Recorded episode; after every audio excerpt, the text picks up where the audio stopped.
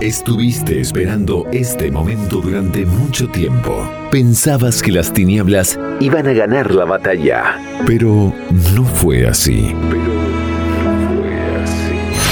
Tu corazón late al ritmo del Espíritu Santo en una tarde que solo se puede vivir una sola vez en tu vida. Una sola vez en tu vida. Ayer, ayer, hoy, mañana. La gracia está actuando. María está intercediendo por sus hijos. Que empiece a sonar el coro de los ángeles. Empieza una nueva forma de escuchar la radio. Segunda temporada del Cenáculo de la Inmaculada. Ama, sirve, reza, entrégate a Jesús. Partir de ahora todo puede cambiar. Comenzamos en 5, 4, 3, 2, 1. Bienvenidos. Welcome. Bienvenidos. Ya es la hora. Empecemos a combatir el buen combate.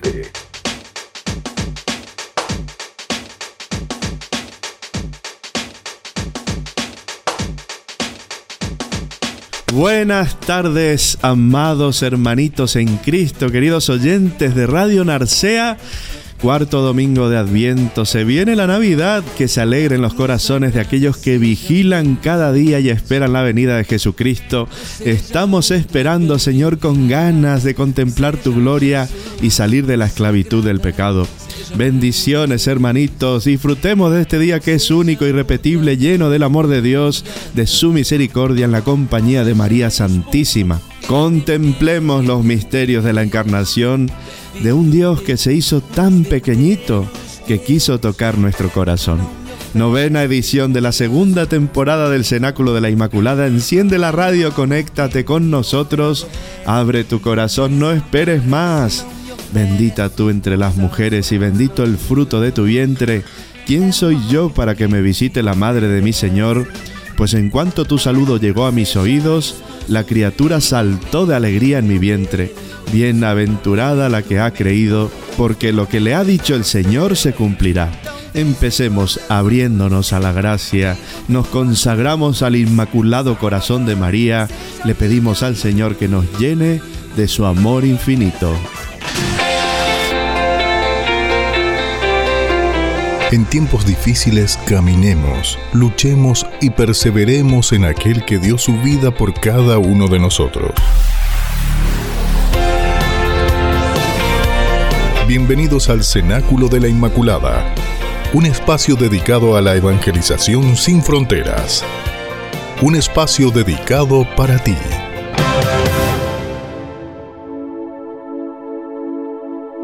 Antes de empezar el programa compartimos esta preciosa oración a María Santísima, María Madre de Jesús. A ti te presentamos nuestros corazones. Enséñanos a crecer en amor y amistad a tu Hijo. Ante ti nuestras manos, enséñanos a construir una nueva Navidad. Ante ti nuestra fe, enséñanos a ser sinceros y comprometidos ante ti nuestros miedos y temores, enséñanos a ser valientes en la vida. Ante ti nuestros caprichos y egoísmos, enséñanos a ser generosos y solidarios. María de Belén, Madre de Jesús, ante ti nuestra Navidad llena de regalos, enséñanos a compartir con generosidad. Que en esta Navidad, María, tu Hijo Jesús, pueda nacer verdaderamente en nuestros corazones. Que así sea. Cenáculo de la Inmaculada. Transmitiendo para todo el planeta Tierra desde la red de redes. Llevando la palabra de Dios a rincones inimaginables de tu corazón. El Espíritu Santo encenderá tu vida. Ábrete a la gracia. No temas. Disfruta de la temporada número 2. Temporada número 2. No temas. Que ahora sonrío al caminar, que ¿Cómo estamos, amiguitos del planeta Tierra, cibernéticos en la web, conectados con la gracia en el mundo entero, especialmente desde Argentina, Paraguay, Brasil, Chile, México, República Dominicana, Puerto Rico, discípulos de Dios, amados de María, desde Pola de Allán, de un rinconcito del suroccidente asturiano, en la frecuencia radiofónica del 107.5 FM, Radio Narcea.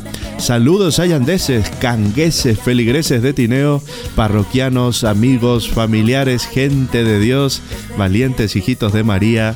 Que Dios os bendiga. Escuchemos el Evangelio y su reflexión. La palabra de Dios puede cambiar tu vida. Contáctate con el Espíritu Santo. Conéctate con el amor divino.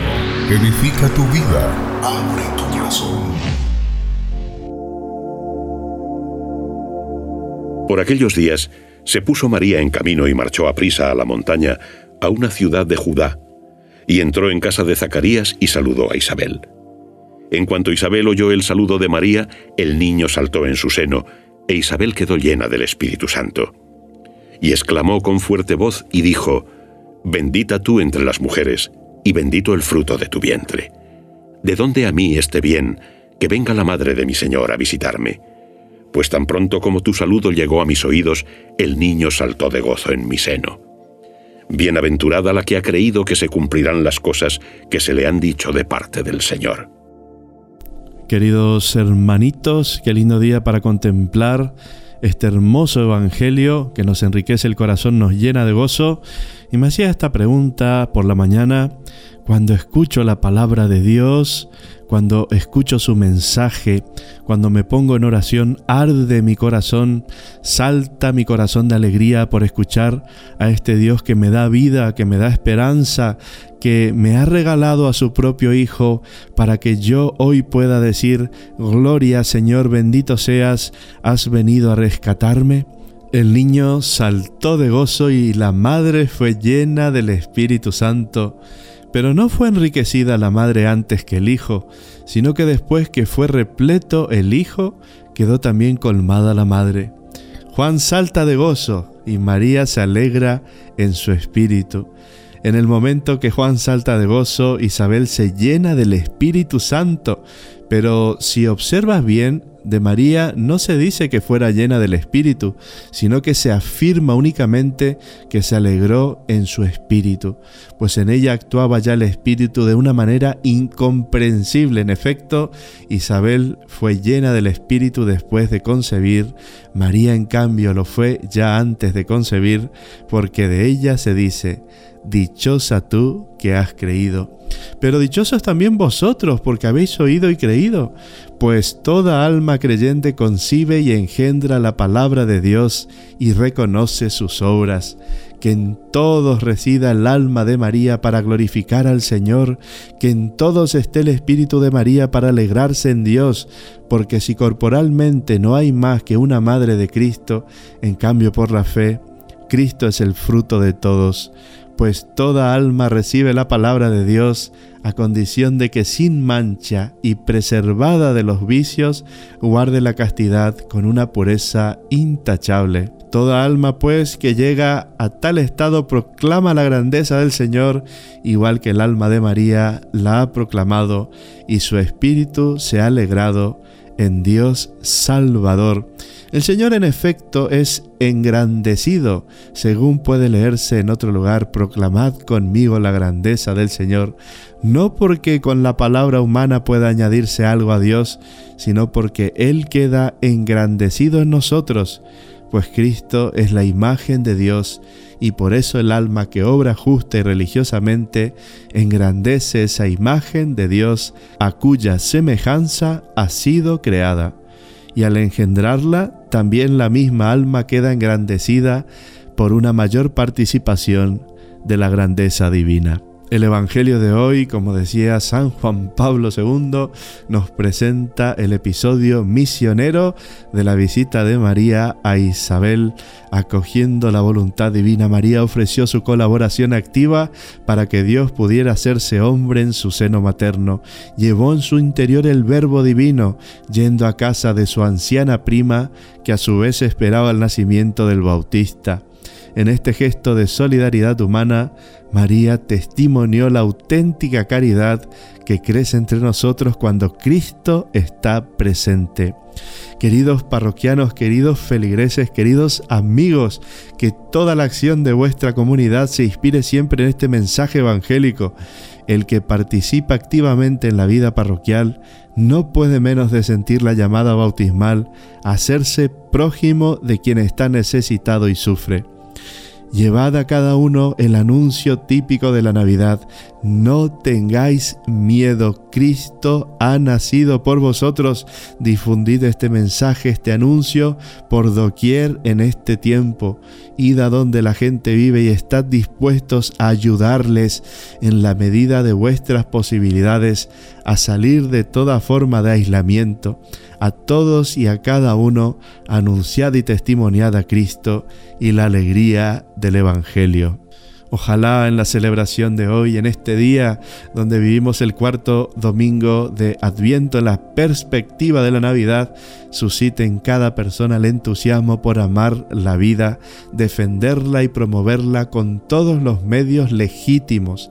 Este es el mejor modo de celebrar la Navidad, compartiendo con todas las personas de buena voluntad la alegría de la salvación que el Verbo encarnado trajo al mundo. María es el modelo de fe para todos los creyentes, que ella nos ayude a prepararnos a acoger dignamente al Señor que viene. Con Isabel, su prima, reconozcamos las maravillas que el Señor hizo en ella. Bendita tú entre las mujeres y bendito el fruto de tu vientre. Jesús, fruto bendito del seno de la Virgen María, bendiga a vuestras familias, a los jóvenes, a los ancianos, a los enfermos y a las personas solas el que se hizo niño para salvar a la humanidad, traiga a todos luz, esperanza y alegría. Amén. Pater noster, qui es in celis, sanctificetur nomen tuum, adveniat regnum tuum, fiat voluntas tua, sicut in cielo et in terra. Panem nostrum quotidianum da nobis odie, et dimitte nobis debita nostra, sicut et nos dimittimus debitoribus nostris. Et ne nos inducas in tentationem, sed libera nos a malo. Amén. Porque los hijos de María nunca perecerán. Escucha la música que cambia tu corazón.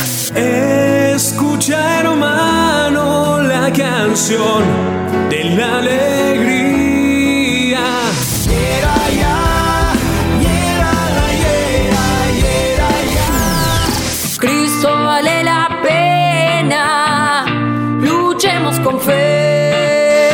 enemigo viene a tocar a ti. Un león urgente que quiere gruñir. Te tomaré la espada, los haré huir.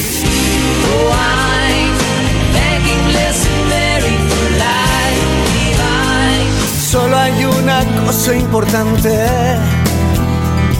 Descubrir a Dios y alabarle. Hagamos una historia. Una historia entre Hagamos una historia de amor con Dios.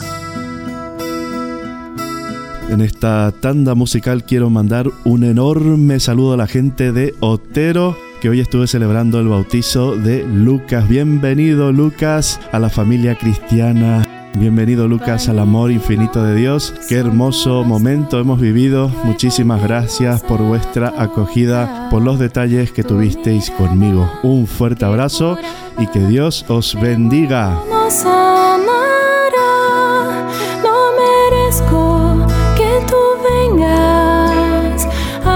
Pobreza tocar, mas yo quiero que en mi vida Jesús tú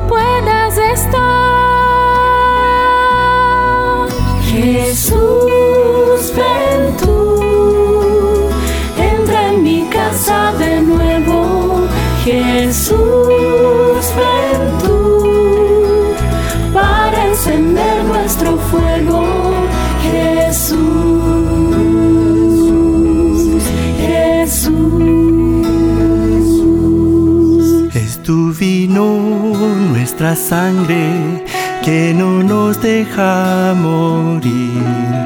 Pan y vida para todos, prontos para compartir. Te compartes con nosotros en la pobreza de un pan. Cambiaremos nuestro mundo para que puedas estar. Jesús, ven tú, entra en mi casa de nuevo. Jesús, ven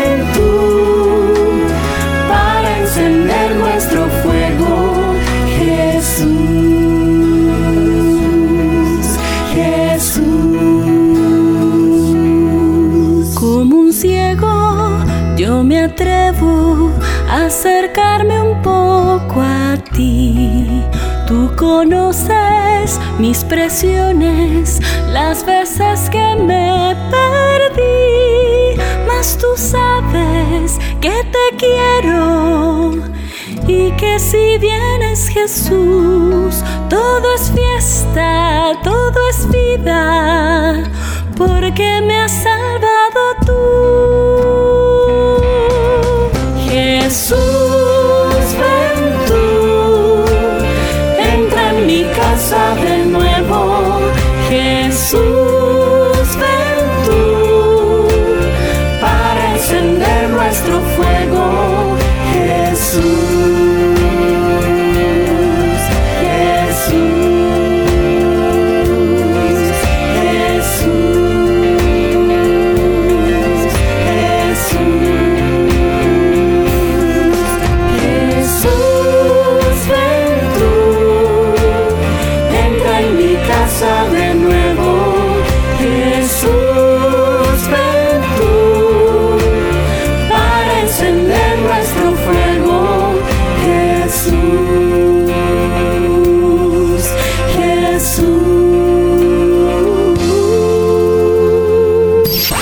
Jesús no se puede tener una relación teórica.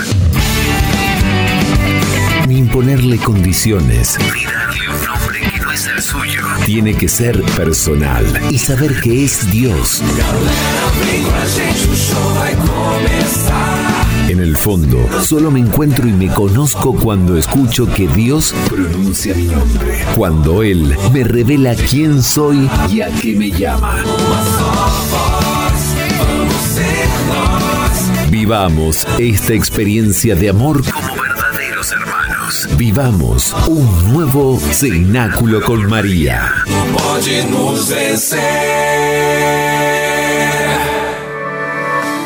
Y seguimos como en cada domingo hablando eh, en este ciclo formativo sobre los pecados capitales. Y hoy toca hablar de la ira. Sí, sí, sí, de la ira. La ira que todos algún día la tuvimos o la tenemos y no podemos luchar contra ella. ¿Qué pasa en nuestro corazón? ¿Qué pasa en nuestro interior? ¿Por qué la tenemos? Vamos a ver qué nos dicen las escrituras. Vamos a tratar de hacer un resumen acerca de este pecado capital. La cólera o la ira es una pasión, es decir, un movimiento espontáneo de nuestra naturaleza sensible, la que compartimos con los animales. Si le quitáis la comida a vuestro perro, gruñirá. Exactamente lo mismo hacemos los hombres si nos adeudan un cargo indebido en nuestra cuenta corriente, por ejemplo. Pero como toda pasión, no aparece sin motivo. Para que el hombre sea agresivo, se tiene que sentir agredido. Es lo que ocurre cuando la justicia no es respetada en relación a él o en relación a los demás. La cólera es un plato que se puede servir frío o caliente. Se puede parecer a un volcán que explota, a la fuerza de un huracán o al hielo del resentimiento, pero siempre y en todos los casos la cólera destruye. Los antiguos son de la opinión de que la cólera roja, la explosiva, es menos grave y peligrosa que la cólera blanca o fría. La primera turba la mirada durante un instante, mientras que la segunda empaña de manera duradera el espejo del alma, la señal de la alarma para caer en la cuenta de que se está iniciando en nosotros la cólera es el no poder soportar que se hable bien de alguien. ¿Es la cólera o la ira siempre un pecado? Toda la Biblia está atravesada de santas y justas cóleras. La de Moisés cuando vio al pueblo adorando al becerro de oro, la de Jesús expulsando a los vendedores del templo o dirigiéndose hacia los fariseos. Por otro lado, el libro de los Proverbios afirma contundentemente, no tomes por compañero a un hombre airado, ni vayas con un hombre violento. Y también en el Nuevo Testamento se afirma, mas ahora, desechad también vosotros todo esto, cólera, ira, maldad, maledicencia y palabras groseras, lejos de vuestra boca, dicen colosenses. Y el propio Señor en persona afirmó, Bienaventurados los mansos, porque ellos heredarán el reino de los cielos. Por esto se plantea la cuestión de si debemos desterrar de nosotros siempre y en toda ocasión cualquier tipo de cólera. Evagrio Póntico afirma que no hay absolutamente ninguna cólera contra el prójimo que sea justa. También Juan Casiano comparte esta opinión. El remedio contra la cólera consiste, en primer lugar, en creer que nunca nos está permitido encolerizarnos, tanto si es por una causa justa como injusta. San Francisco de Sales también va en esta línea, aunque de un modo más matizado. Yo os digo de manera clara y sin excepción que no os enfadéis nunca, si es posible. Es mejor rechazar con fuerza la cólera que no negociar con ella. En cambio, otros autores consideran que no irritarse nunca puede ser un pecado. San Bernardo afirma, no irritarse cuando hay que hacerlo no querer hacer una corrección necesaria es un pecado, e irritarse más de lo justo es añadir un pecado a otro pecado. También Santo Tomás de Aquino afirma que la ausencia de la pasión de la cólera es un vicio y que no hacer justicia cuando se puede y se debe hacer es un pecado.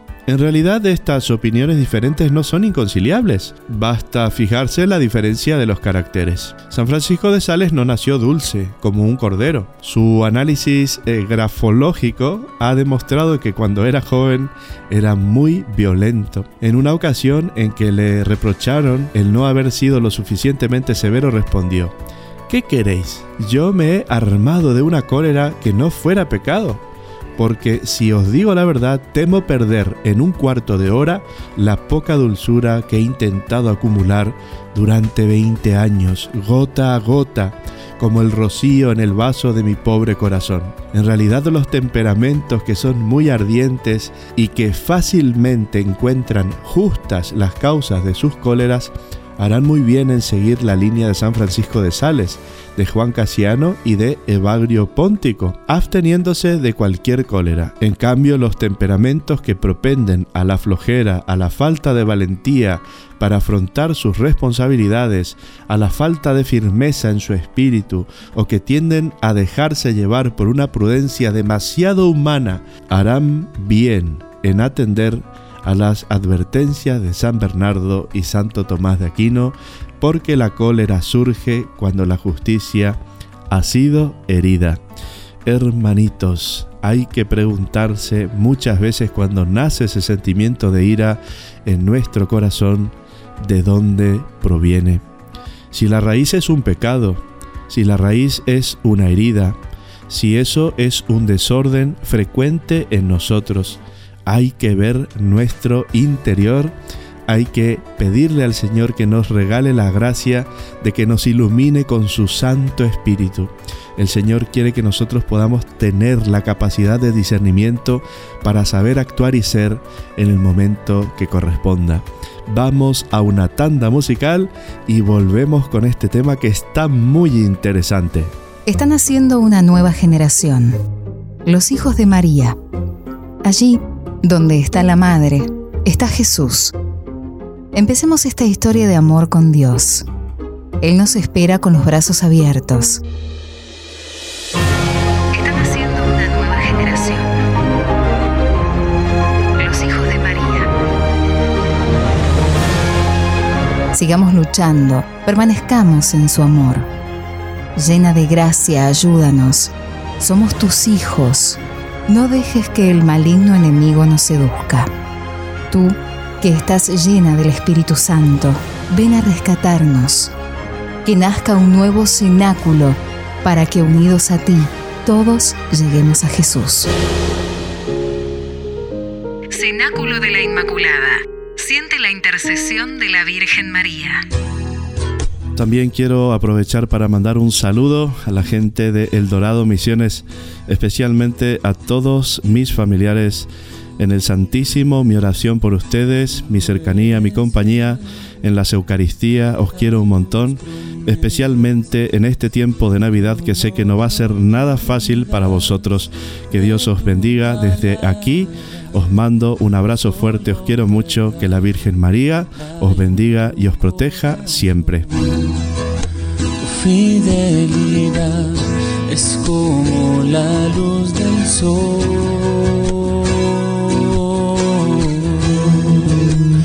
Tú eres fiel, fiel a tu alianza.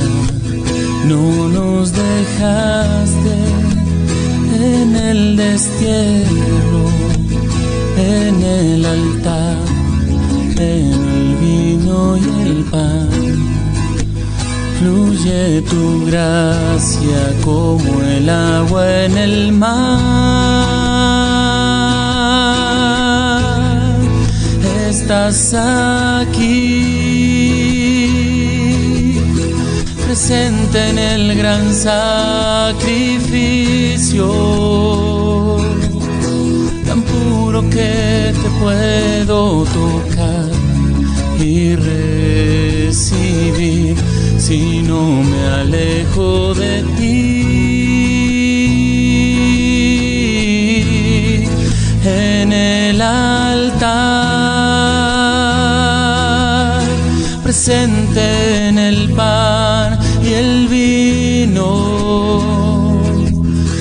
presencia es perfecta comunión gracia y perdón derramas en mi corazón. Tú eres fiel. Abre tu corazón. Deja que Dios tome el control. Anímate a caminar en esta gran historia de amor. Los santos no fueron perfectos, sino personas que se dejaron transparentar por el amor de Dios.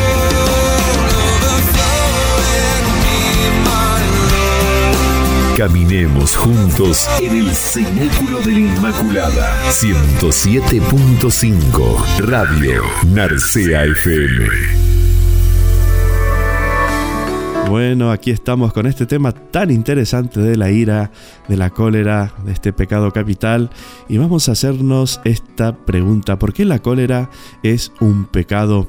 La cólera es una ofensa a Dios porque quiere destruir al prójimo de un modo o de otro, ya que en el fondo la cólera es un rechazo de la diversidad querida por el Creador y sin embargo esta variedad de rostros, de ritmos, de personalidades es una riqueza que el colérico se propone a destruirla.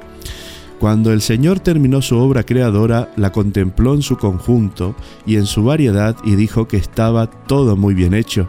El colérico en cambio pretende enmendar la plana al Señor y sostiene que no está muy bien, mientras exista este o el de más allá. En el fondo, lo que el colérico no acepta es la alteridad y la diferencia que ésta comporta. Por eso pretende destruir al otro o que el otro sea exactamente como él, una réplica de sí mismo. En el fondo de la cólera yace la convicción de que solo tienen derecho a existir los que son como yo, los que piensan, sienten y actúan como yo. Cuidadito. Por eso el psicoanalista católico Dennis Bates se atreve a afirmar que la cólera nunca es objetiva. La cólera además quiere expresarse y por eso engendra muy fácilmente el pecado de la lengua, que no suele empezar por la calumnia sino por la maledicencia, decir del otro un mal que es verdad, Al decirlo se destruye la reputación del otro, se merma su fecundidad, su capacidad de irradiar, con lo que se disminuye su posibilidad de hacer el bien. Citando nuevamente a San Francisco de Sales, decía que la maledicencia era un pecado grave. San Felipe Neri mandó como penitencia a una mujer que se había confesado de maledicencia el que fuera por la calle desplumando una gallina y que volviera a verle. Cuando regresó una vez desplumada la gallina, le mandó que recogiera de nuevo todas las plumas. Al cabo de varias horas, la mujer regresó diciendo que era imposible porque el viento las había dispersado. Entonces San Felipe le respondió, todavía son más difíciles de recoger las palabras de la maledicencia un obispo de Orleans sostenía que quien habla mal del prójimo mata a tres personas, la persona de la que habla él mismo y la persona delante de la cual habla mal del otro. También Jesús sitúa la cólera en la línea del homicidio. Habéis oído que se dijo a los antepasados, no matarás, y aquel que mate será reo ante el tribunal.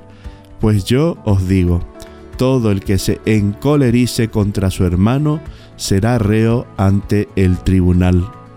Matar en la Biblia es derramar sangre. Según un comentario rabínico, quien hace palidecer a su hermano mediante una palabra dura lo mata porque derrama su sangre. En efecto, el que palidece se vacía de su sangre desde el interior de sí mismo.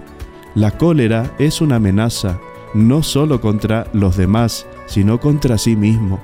El psiquiatra americano Ross Campbell avisa a los padres, lo que más amenaza la vida de vuestro hijo es su propia cólera. Si no consigue apaciguarla correctamente, lo estropeará o incluso lo destruirá por completo. San Francisco de Sales también era muy consciente del poder destructor de la cólera sobre la propia persona encolerizada. Sobre todo advertía contra la cólera que sobreviene por haberse encolerizado y decía que estas cóleras segundas son mucho peor que las primeras.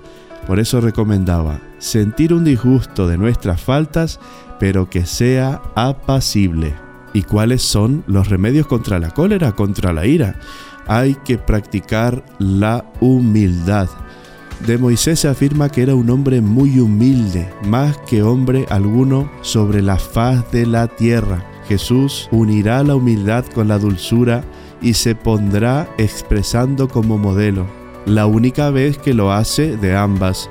Aprended de mí que soy manso y humilde de corazón. David nos enseñó a orar diciendo, Señor, mi corazón no es ambicioso, ni mis ojos altaneros. En el fondo de la cólera yace el orgullo, la altanería. Nos enfadamos porque no hay derecho de que a una persona como yo se le haga o se le deje de hacer esto o lo otro. También el Salmo 36 recomienda, no te exasperes por los malvados. También ayuda a evitar la cólera, el desidealizar al prójimo y a uno mismo. La idealización provoca la cólera. Cada vez que comprobamos que el otro o nosotros mismos no nos ajustamos al ideal. Pensemos en la cantidad de decepciones en relación a los sacerdotes y a los consagrados, a la gente de la iglesia. No hay que olvidar nunca que somos de tierra y que la santidad o la perfección que podamos realizar aquí en esta vida es siempre una santidad relativa, parcial, fragmentaria, imperfecta Desidealizar equivale a combatir el perfeccionismo que suele ser una expresión de orgullo y narcisismo. No podremos salir de la noria de la cólera, nos dice el psicoanalista Dennis Weiss, mientras no renunciamos a la imagen orgullosa de nosotros mismos, a nuestra voluntad de dominar todo afecto, a nuestro rechazo de la aventura y de las diferencias. También es interesante el no abusar de los excitantes, ya que la cólera tiene un componente somático nada despreciable. Muchas cóleras estallan a causa del café y del alcohol. Las personas coléricas, y todos lo somos en un grado mayor o menor, acumulan tensiones corporales que es necesario vaciarlas. Tal vez a través del deporte, caminando, haciendo cosas que nos relajen, los momentos de silencio y de tranquilidad son muy convenientes, tal como aconsejaba San Francisco de Sales, que dice de ellos que son momentos para ser provisión de dulzura, los momentos ante el Santísimo, momentos de oración, momentos de silencio para contemplar el amor perfecto que viene de Dios. También es imprescindible entrar por el camino del perdón. Solo se puede perdonar lo inexcusable, lo incomprensible, lo imperdonable. Si se puede excusar o comprender, entonces ya no es necesario perdonarlo, basta comprenderlo. Pero el perdón muchas veces no puede consumarse en un instante, sino que se desglosa a lo largo de un camino. Lo importante es iniciarlo y para ello es imprescindible el deseo y la voluntad de perdonar. Conviene observar que determinados perdones rápidos, no suficientemente madurados, impuestos, superficiales, no arreglan nada, más bien contribuyen a alimentar un rencor oscuro y sordo. Hay que perdonar y perdonar de verdad, sin hacer lo de aquel que decía mirando al cielo, yo he perdonado siempre a todos los que me han ofendido, pero tengo la lista. Si os airáis, no pequéis. No se ponga el sol mientras estéis airados, ni deis ocasión al diablo. No salga de vuestra boca palabras dañosas sino la que sea conveniente para edificar según la necesidad y hacer el bien a los que os escuchen.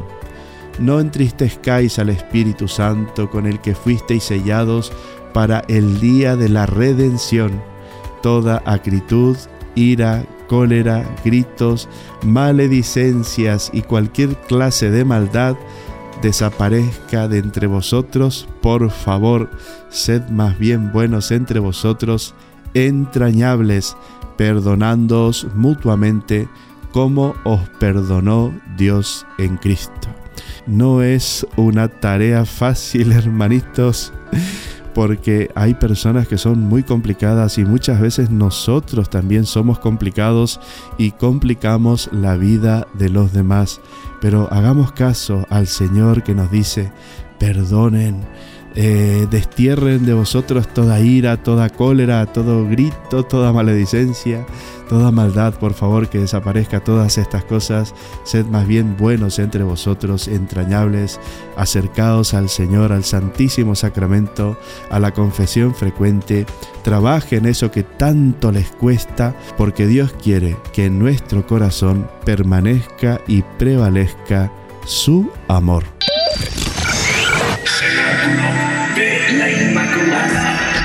Radio Narcea. Y también pues quiero saludar a esta gente que está haciendo fuerza oculta en los rosarios, en las Eucaristías, en todas las oraciones, en los sufrimientos de cada día, pidiendo para que este programa siempre sea un programa en Dios con la protección de María Santísima. Os quiero un montón, sin vosotros esto no podría salir adelante, unidos en el Sagrado Corazón de Jesús y en el Inmaculado Corazón de María.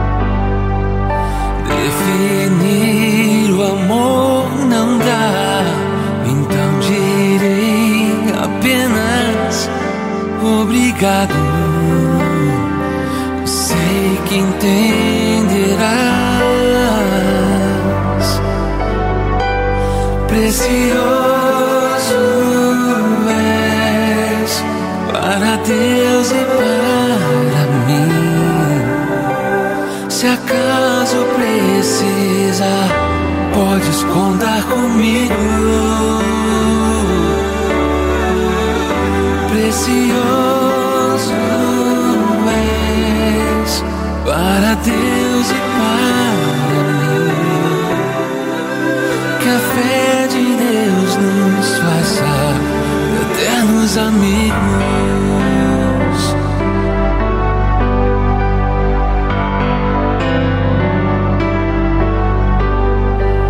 Quero e vou renunciar parte de mim mesmo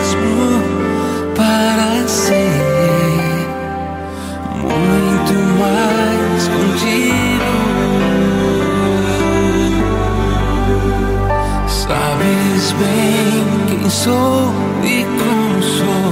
Por favor, insista em me perdoar. Não desista de me amar. Precioso és para Deus e para mim. Se acaso precisar podes contar comigo. Precioso és para Deus e para mim. Que a fé de Deus nos faça eternos amigos. Precioso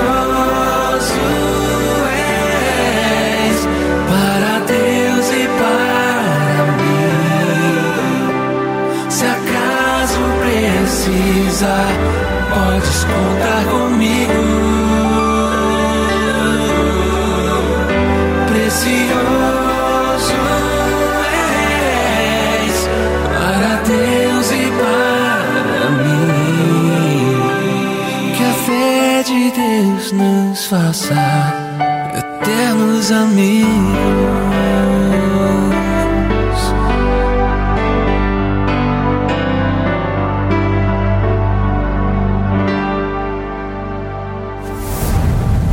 Somos energía. Somos información. Vibramos, por lo tanto, resonamos. En tu corazón encontré la verdad que me empuja a gritar. Cenáculo de la Inmaculada. Escúchanos también en Spotify. Ya se está acercando la Navidad. ¿Será que vale la pena estar todo el día con mal humor y con esta cara de vinagre, complicando la vida de los demás y complicándose por cualquier cosa? No vale la pena. Vamos a hacer un stop. Stop en el Señor. Señor, queremos que nos des la gracia de ser purificados en este tiempo de Adviento para que tú puedas nacer de verdad en nuestro corazón y así nuestra vida sea una alegría para el prójimo, que nuestra vida sea una entrega a ti Señor para hacer tu santa voluntad en las manos de nuestra Madre María Santísima. Vamos a hablar de la mansedumbre. La ausencia de cólera es una victoria sobre la naturaleza que se torna insensible frente a las ofensas, al precio de luchas y sudores. La mansedumbre es un estado inmóvil del alma que permanece igual a ella misma, tanto en las humillaciones como en las alabanzas. El comienzo de esta victoria sobre la cólera es el silencio de los labios cuando el corazón está agitado. El progreso consiste en el silencio de los pensamientos ante una simple turbación del espíritu y la perfección está en la serenidad imperturbable del alma cuando soplan los vientos impuros. La cólera es la perseverancia en un odio secreto, es decir, el recuerdo de un mal infligido. La cólera es el deseo de hacer el mal a quien nos ha ofendido. Si al Espíritu Santo se le dice paz del alma, y lo es en efecto, y si la cólera es llamada y es perturbación del corazón, nada se opone tanto a la venida del Espíritu Santo en nosotros como la cólera. Y también la cólera tiene una familia. Sí, sí, la familia de la cólera. La cólera afirma, mis madres son la vanagloria, la codicia, la gula y algunas veces la lujuria. Mi padre se llama orgullo, mis hijos son el recuerdo de las injurias, la enemistad, la animosidad, la autojustificación. Y vamos con el plato fuerte de esta tarde, el resentimiento. El resentimiento es la última cola de la cólera. Es el guardián de los pecados, el odio de la justicia, la ruina de las virtudes, el veneno del alma, el gusano de la inteligencia, la confusión de la oración, el exterminio de la plegaria, la alienación del amor. Es un clavo hincado en el alma, un acariciado sentimiento de dulce amargura, un pecado perpetuo, una iniquidad siempre vigilante y una malicia continua. El resentimiento es vivir el propio infierno en el alma. En el madero podrido se engendran gusanos, y en los hombres que solo aparentemente son mansos y tranquilos está encerrado el resentimiento. Que nadie mire este sombrío vicio como una pasión inofensiva porque frecuentemente conquista incluso a hombres espirituales. El resentimiento nos lleva a murmurar. He oído a ciertas personas hablar mal de su prójimo y las he reprendido. Para defenderse estos obreros del mal replicaron, es por caridad y solicitud hacia el que criticamos que obramos así. Yo les respondí, dejad de practicar esa manera de caridad para que no acuséis de mentiroso al que dijo, al que en secreto difama a su prójimo lo haré callar, dice el Salmo 100. Si tú lo amas como dices, ora en secreto por él y no te burles de este hombre, porque esta es la forma de amar agradable a Dios. No tengas demasiado respeto al que te habla mal del prójimo, antes dile, calla la boca hermano, hermanita. Yo caigo cada día en otras cosas peores, así que ¿cómo lo podría condenar? Obtendrás así un doble provecho. Con un solo remedio te curarás a ti mismo y a tu prójimo. Escuchadme, escuchadme, todos vosotros, censores llenos de malicia de las acciones de los otros, si es verdadera como ciertamente lo es la palabra, con el juicio con que juzguéis, seréis juzgados. Entonces caeremos nosotros mismos en todo pecado, sea del alma, sea del cuerpo, de que acusemos a nuestro prójimo y la cosa es así. Los demonios procuran siempre dos cosas, o hacernos pecar o hacernos condenar a los que pecan. De este modo, nuestros asesinos consiguen por medio de lo último ensuciar a los que estaban limpios de lo primero. De la misma manera que el orgullo puede, en ausencia de toda pasión, perder al que lo posee, así también el hecho de juzgar a los otros puede por sí mismo y él solo perdernos completamente, ya que el fariseo del Evangelio fue condenado por esto. Vamos a una tanda musical y refrescamos la mente con música para alegrar nuestra alma, para que el Señor pueda permitirnos vivir esta Navidad llenos del amor de Dios, llenos del Espíritu Santo, a la espera, vigilantes. Hermanitos, vamos a desterrar la ira, la cólera y sobre todo el resentimiento de nuestros corazones.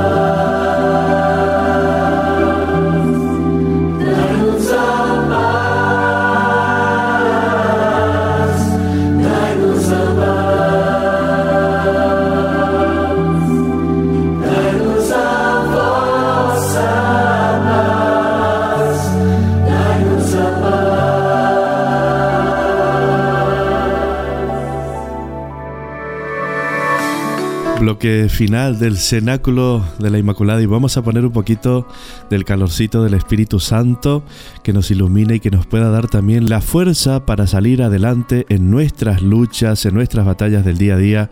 Hoy luchamos contra la ira. Cuando tienes una herida en tu cuerpo es muy fácil darte cuenta y atenderla, pero no sucede así con las heridas interiores, ya que no siempre es sencillo ver que la tienes, pero están ahí presentes y se manifiestan en forma de tristeza, de angustia, de ansiedad, miedos, ira, reacciones que no puedes controlar muchas veces. Por eso necesitas la gracia de Dios para descubrir y sanar esas heridas. Solamente así podrás tener una vida plena y feliz.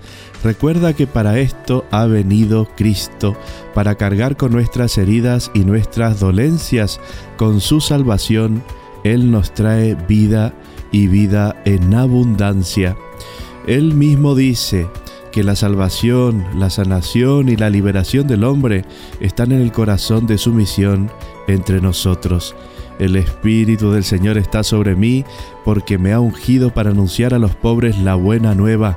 Me ha enviado a proclamar la liberación a los cautivos y la vista a los ciegos y para dar libertad a los oprimidos y proclamar un año de gracia del Señor. Lo primero que debes saber es que estás llamado a vivir en comunión perfecta con Dios Padre, Hijo y Espíritu Santo. El Catecismo de la Iglesia Católica nos reafirma esta idea que encontramos también en la palabra de Dios y dice así, Dios es amor, el ser mismo de Dios es amor. Al enviar en la plenitud de los tiempos a su Hijo único y al Espíritu de amor, Dios revela su secreto más íntimo él mismo es una eterna comunicación de amor, Padre, Hijo y Espíritu Santo, y nos ha destinado a participar en Él.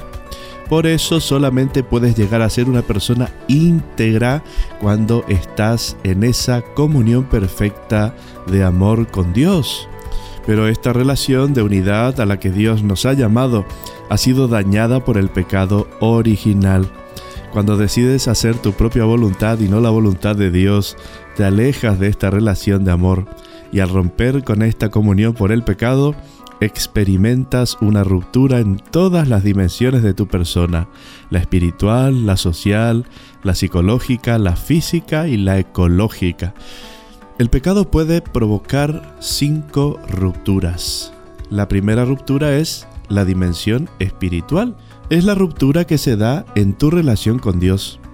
Por ello se abre un abismo entre Dios y tú, y no puedes experimentar su amor, su gracia, sus bendiciones. Después está la ruptura de la dimensión social, es la que se da en tu relación con los demás. Experimentas la división, hay peleas, críticas, envidias y otros males que te incapacitan para convivir o te dificultan la convivencia con tu pareja, familia, amigos o comunidad eclesiástica. La siguiente ruptura es en la dimensión psicológica. Esta ruptura se da dentro de ti mismo, entre tu mente y tu corazón.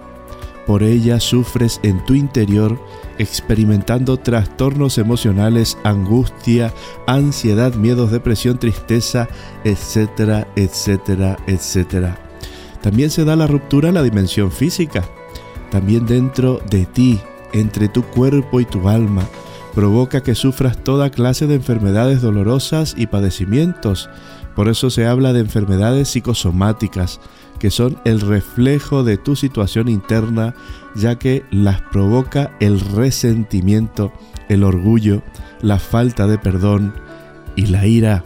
Es necesario que sanes estas heridas y se restauren tus facultades para que tu inteligencia busque la verdad y tu voluntad tienda hacia el bien verdadero que es Jesucristo. Una vez nos había dicho el Papa emérito Benedicto XVI en su libro Jesús de Nazaret, la sanación es una dimensión esencial de la misión apostólica y del cristianismo, entendida en un nivel más profundo, expresa el contenido completo de la redención. Cristo vino a redimir al ser humano, debes ser una persona sana para poder realizar la misión que el Señor te encomienda Si no sanas, no podrás servir adecuadamente y además serás un impedimento para que la obra de Dios crezca, ya que una comunidad con personas enfermas será una comunidad enferma. Toda la historia de la salvación es una intervención de Dios en el mundo para traer la sanación a todo el género humano y a toda la persona, no solo a su alma, sino a todo su ser, cuerpo, alma y espíritu. Jesús viene a restaurarnos en todas las dimensiones en las que habíamos sido dañados. Él viene a sanarnos de las heridas que dejó el pecado en nosotros. Por eso la sanación es el centro de nuestra fe cristiana y de nuestra salvación, ya que Jesús vino a establecer su reino, sanando y liberando. Pero como nosotros estamos heridos, estamos heridos por el pecado, no pretendamos, hermanitos, la perfección. Dios nos dará cada cosa en su tiempo. Tengamos paciencia con nosotros mismos, tengamos paciencia con los demás.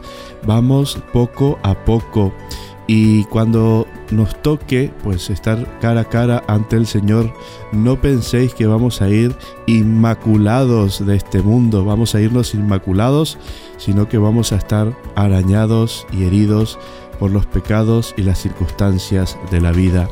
Pero el Señor valora muchísimo una cosa que es el canal entre tú y Él, la humildad.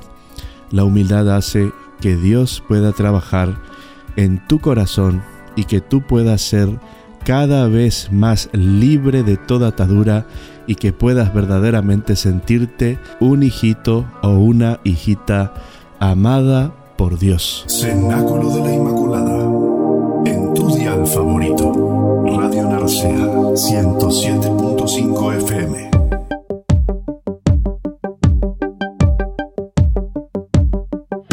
Y vamos con los avisos finales el día 23 de diciembre a las 19.30 horas después de la Eucaristía. Tendremos el concierto de Navidad en la iglesia de San Andrés de Pola de Allande, cantado por la coral polifónica de Cangas del Narcea. El 24 de diciembre la misa es a las 17 horas y a continuación tendremos a nuestros niños del catecismo que nos cantarán villancicos. La misa del día 25 misa de Navidad en Pola, es a las 12 del mediodía.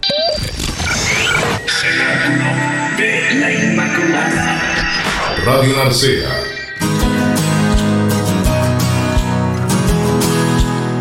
Hasta aquí llegamos, queridos hermanos y amigos. Qué rápido se nos pasó, ¿eh?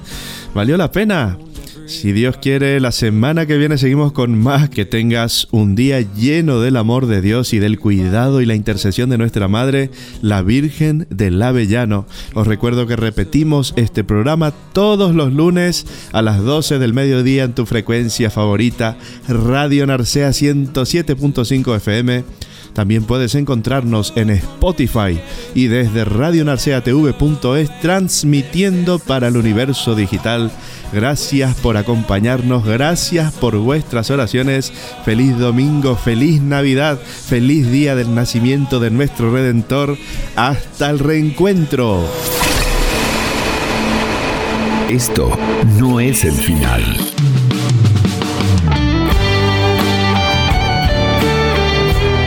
Compartimos contigo una hora de pura gracia, momentos que quedan grabados en tu corazón. Salvará a los santos. Cenáculo de la Inmaculada. Cenáculo de la Inmaculada. Volveremos la semana que viene a la misma hora en tu frecuencia favorita. Que la gracia de Dios inunde tu corazón y te llene del Espíritu Santo. Rezamos por ti.